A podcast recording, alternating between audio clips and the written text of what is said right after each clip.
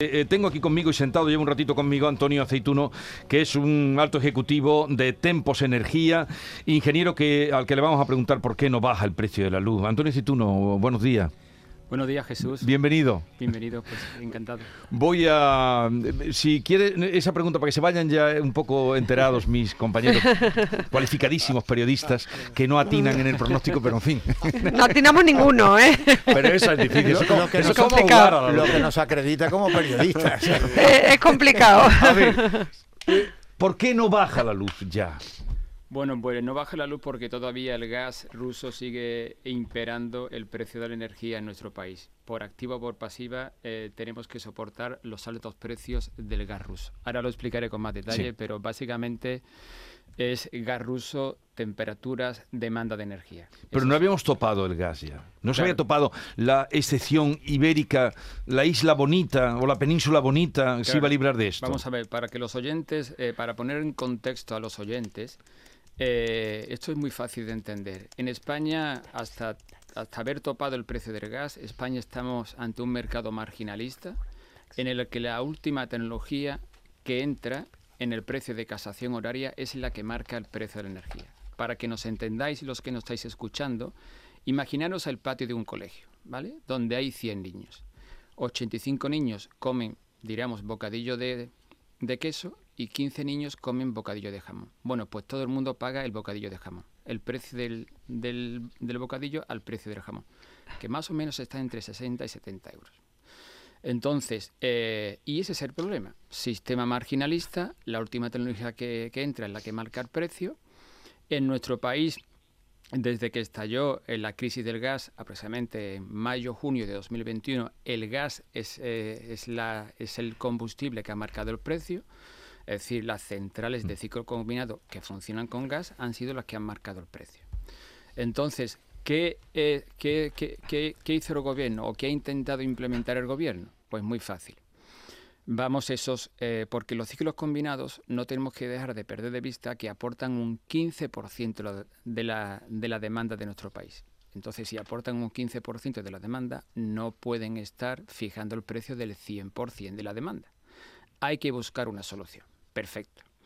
Esos 15 niños eh, que comen, diríamos, bocadillo de jamón, eh, vamos a, eh, vamos a obligarlos a que compren el jamón al precio del queso. Perfecto. Y los 85 niños le van a pagar a esos 15 niños la diferencia entre el precio del queso y el precio del jamón. Con lo cual, en el papel, las cosas deben funcionar. ¿Por qué? Porque esos 15 niños ya van a dejar de fijar el precio del bocadillo. Y los 85 niños restantes, que son una, una masa contundente, van a abonarle la diferencia. Con lo cual, el precio debe bajar. Eso es lo que pensábamos todos los españoles eh, el martes 14 de, eh, de junio. Resulta que el miércoles, cuando se empieza el topado del gas, eh, todo el mundo, el precio de la energía la pagamos ya en dos partidas divididas. Primero, el mercado spot, como había venido siendo siempre, pero con una salvedad, el precio del gas iba a estar topado a 40. Eso es una primera partida. Segunda partida, hay que abonarle a las centrales de ciclo combinado la diferencia entre los 40 euros megavatio el gas topado y el precio real del gas. Es decir, eh, volviendo al ejemplo, al, al símil, pues eh, yo pago eh, el precio del queso y a los niños eh, le abono la diferencia entre el precio del queso y el precio del jamón. Magnífico. Tengo dos partidas para pagar. En principio, insisto, esto debe funcionar. España, el miércoles 15 de, 15 de junio, las temperaturas subieron de manera muy alarmante. Eso hizo que la demanda española sobrepasase la cota psicológica de los, de los 800 gigavatios hora día. Pensemos que esos 800 gigavatios hora día en España se, sobrepasan en el año eh, muy pocas veces, 3, 4, 5 veces. Es la cota psicológica. Primer hándicap. Eh, bueno, eh, segundo hándicap. La mañana de Andalucía. Eh, contaba ustedes que hemos invitado a Antonio Aceituno, alto ejecutivo de Tempos Energía, ingeniero, mm, para que nos diga y nos aclare qué ha pasado cuando el 14 de junio y días anteriores nos dijeron que topar el gas, el tope al gas, permitiría que pagaríamos más barata la luz. Y Antonio nos estaba contando con un símil que muy comprensible para todos, el bocadillo de jamón y el bocadillo de queso, eh, que era pues un poco la, la manera de poder eh, tener esa excepción. Claro. Eh, nosotros éramos el bocadillo de queso, ¿no? Somos nosotros el bocadillo de queso. España, los españoles y, y bueno, Portugal. a ver, insistimos, vamos a retomar la conversación. El es- Todo viene de por qué eh, cuando hemos empezado el día 15 de julio, como Claro. nos habían dicho, no se está notando y usted incluso ha dicho que puede subir en julio, Sí, lo he leído por ahí, Sí. 50 euros más la luz. Sí, está bien Bueno. informado, Jesús. Sí, sí. Vale, Bueno, eh, a ver, entonces, retomamos donde estábamos pues nada, con el bocadillo de queso y el Pues, bocadillo de jamón. eh, eh, antes del miércoles 15 de junio, antes del topado del gas, insistimos, el España está ante un mercado marginalista en el que la última tecnología que entra, la más cara, es la que marca el precio. En este sentido, la última tecnología son los ciclos combinados que funcionan con gas. Estableciendo el símil, pues eh, nada, es un patio de colegio en el que las tecnologías más caras, que son los ciclos combinados, aportan el 15% de la demanda. Pues imaginemos que hay 15 niños que están comiendo bocadillo de jamón y 85 niños que están comiendo bocadillo de queso. Perfecto. Pues eh, no puede ser que los 15 niños, es decir, que los ciclos combinados que aportan el 15% de la demanda, marquen el precio de todo el patio de ese colegio, de toda la demanda de nuestro país. Entonces, eh, ahí, arrancamos, ahí arrancamos nuestra historia. Eh, ¿Qué ha hecho el gobierno? Bueno, pues vamos a... a, los, los 85 niños que están comiendo el bocadillo de queso le van a financiar la diferencia a los niños que están comiendo el jamón. Es decir, el 85% de la demanda le van a financiar a los ciclos combinados la diferencia entre el gas real y el gas topado. Es decir, empezamos con un gas topados de 40 euros megavatio hora durante los próximos seis meses y se van elevando en 5 euros los siguientes seis meses. Con lo cual, eh, bueno, el 85% de la demanda, esos 85 niños, le van a financiar la diferencia a esos 15 niños. Con lo cual, el pool debería haber caído entre los 115 y 120 euros megavatio hora. En estos días de topado de gas, el pool ha subido en 171,43, es decir, 51-56 euros más caro de lo que se preveía, entre un 30 y un 33%. ¿Por qué? Pues muy fácil. Eh, resulta que el miércoles 16 de junio, cuando se implementó el topado del gas, ha habido una ola de calor en España que ah, se ha traducido en un aumento muy considerable de la demanda, por encima de los 800 gigavatios hora día. Esos 800 gigavatios hora día, para que el oyente nos entienda, rara vez, dos, tres, cuatro días en el año se, se, se sucede. Sí. Con lo cual, bueno, pues la casuística ha jugado en contra nuestra. Eh, es- eh, luego, las nucleares de Francia eh, están al 50% trabajando. Es decir, de los 58 reactores franceses, solamente están funcionando el, el 50%. Pero es que además eso hace que el pool francés esté ahora mismo en 300 euros megavatio hora. Eso se ha traducido en que es cierto que aquí el topado del gas no está funcionando, pero está funcionando mejor que el pool de Francia. Como eh, los franceses, eh, bueno, la energía se va allí donde es más de- del pool más barato al pool más caro. El miércoles eh, 15 de junio, las exportaciones a Francia crecieron un 1.600%.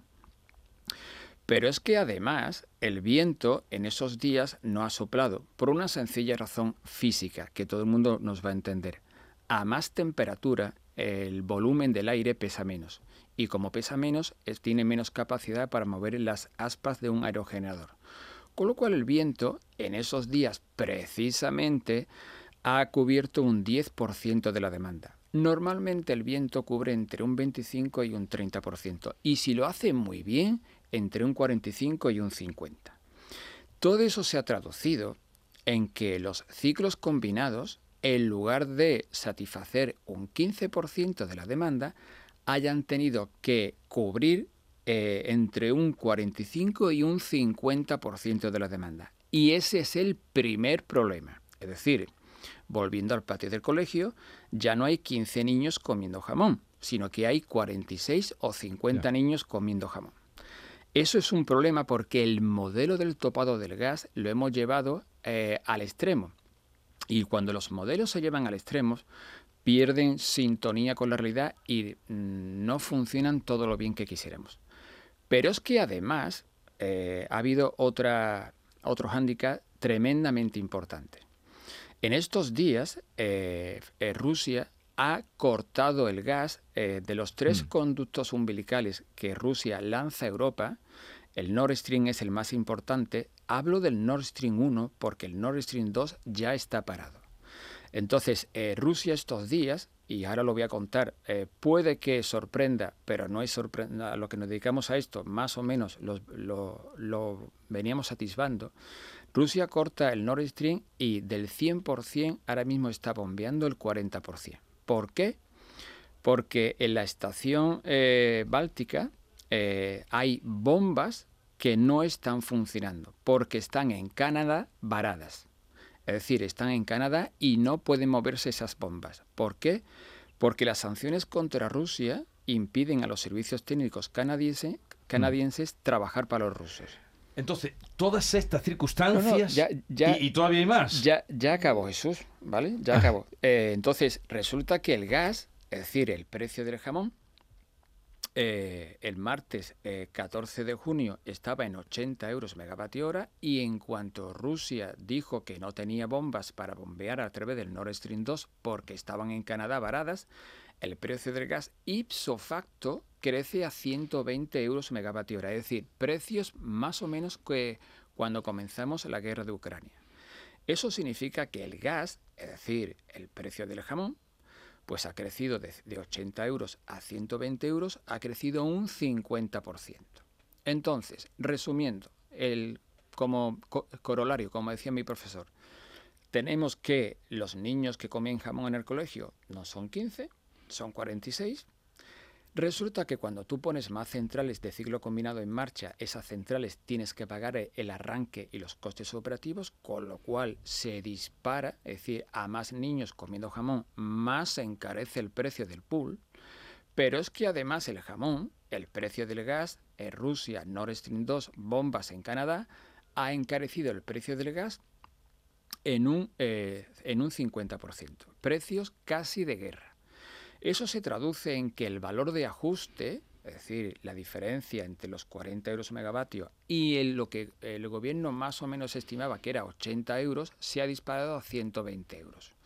Con lo cual el precio de ajuste que todo el mundo estimamos en 15, 20 euros, se ha disparado hasta los 80 euros megavatio hora. Eh, bueno, pues el modelo lo hemos estirado tremendamente, creando una tensión altamente importante y el modelo no está respondiendo en principio como se había diseñado. Pero usted ha enumerado un cúmulo de, de- de circunstancias que se han dado Sí, en estos días, En los que van del, del 15, hoy estamos a 21, sí, que han hecho que todo lo que nos dijeron sí, y que eso nos anunciaron que iba a bajar, sí. pues no está bajando. No está bajando. ¿Y, Eh, y bueno, qué, y qué va a pasar? Porque a usted eh, ya le, le apuntaba y me ha dicho que sí, que usted ha dicho que puede subir hasta un cincu- hasta 50 euros más en julio. Claro, eh, existe una ecuación mentalmente pa- para el ser humano que es la ecuación mm, expectativa-satisfacción, ¿vale?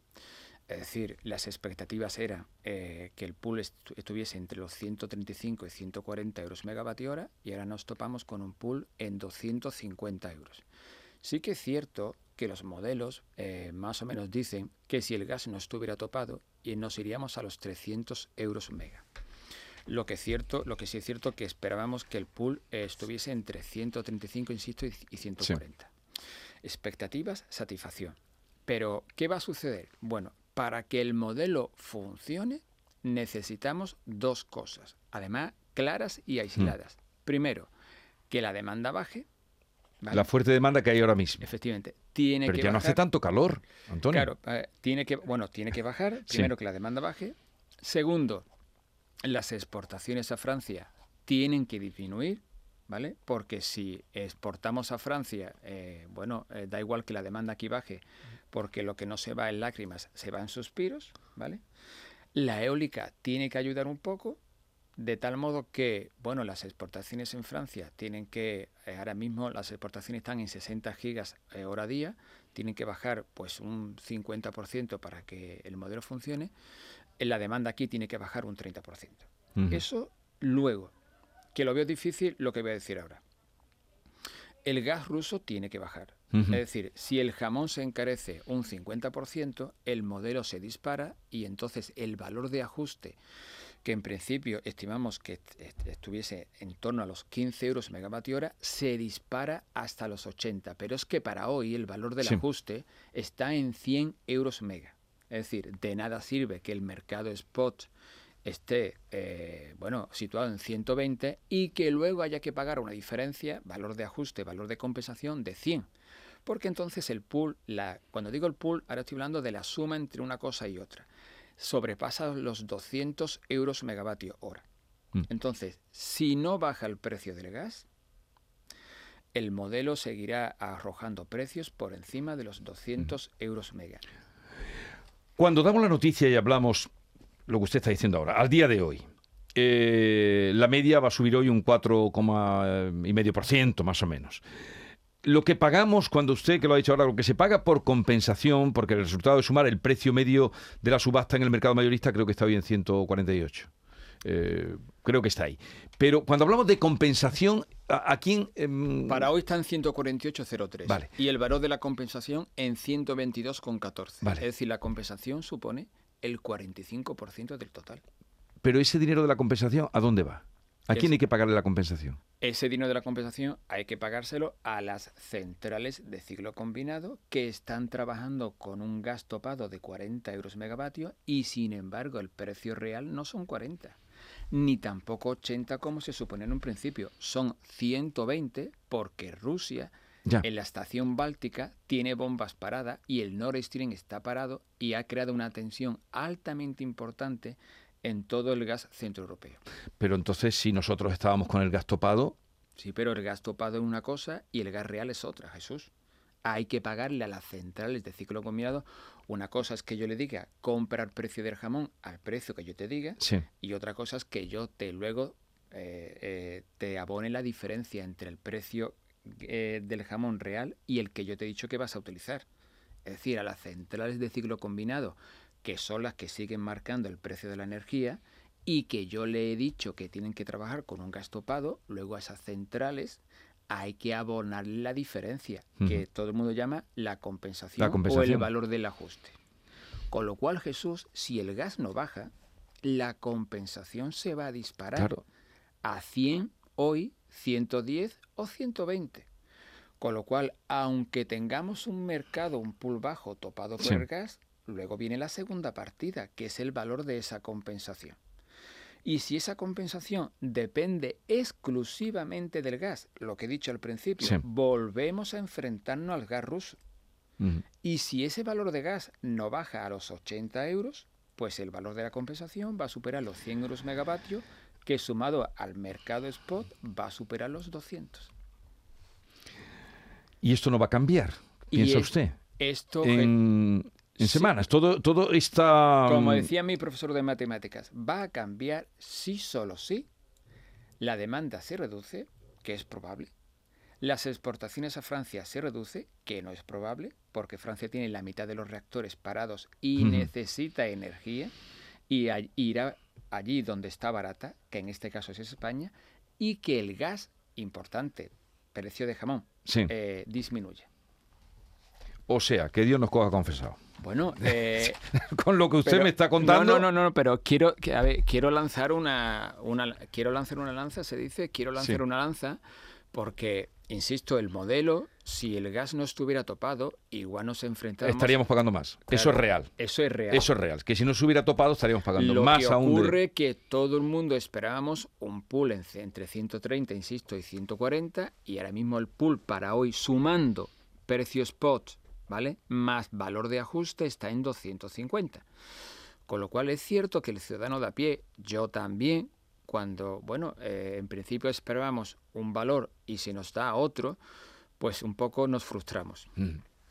Bueno, pues vamos a dejarlo aquí, seguiremos atentos a lo que va pasando y ya eh, acudiremos eh, a ver en los próximos días si esas circunstancias que han torcido lo que iba a ser pues un precio más eh, llevadero, más ligero, es. a ver qué a ver qué es lo que pasa. Pero hay que Así- darle tiempo a este modelo. ¿eh? Vale. Hemos empezado quizá en un mal momento, Jesús. malísimo por lo que usted ha contado, sí, sí, malísimo. sí, sí, Hemos empezado con, un, con, con cuatro handicaps. Si le damos tiempo, yo creo que el modelo puede más o menos funcionar. Antonio Cituno, eh, CEO de Tempos Energía, gracias por estar con nosotros. Un saludo A ti, y hasta otra ocasión. Adiós.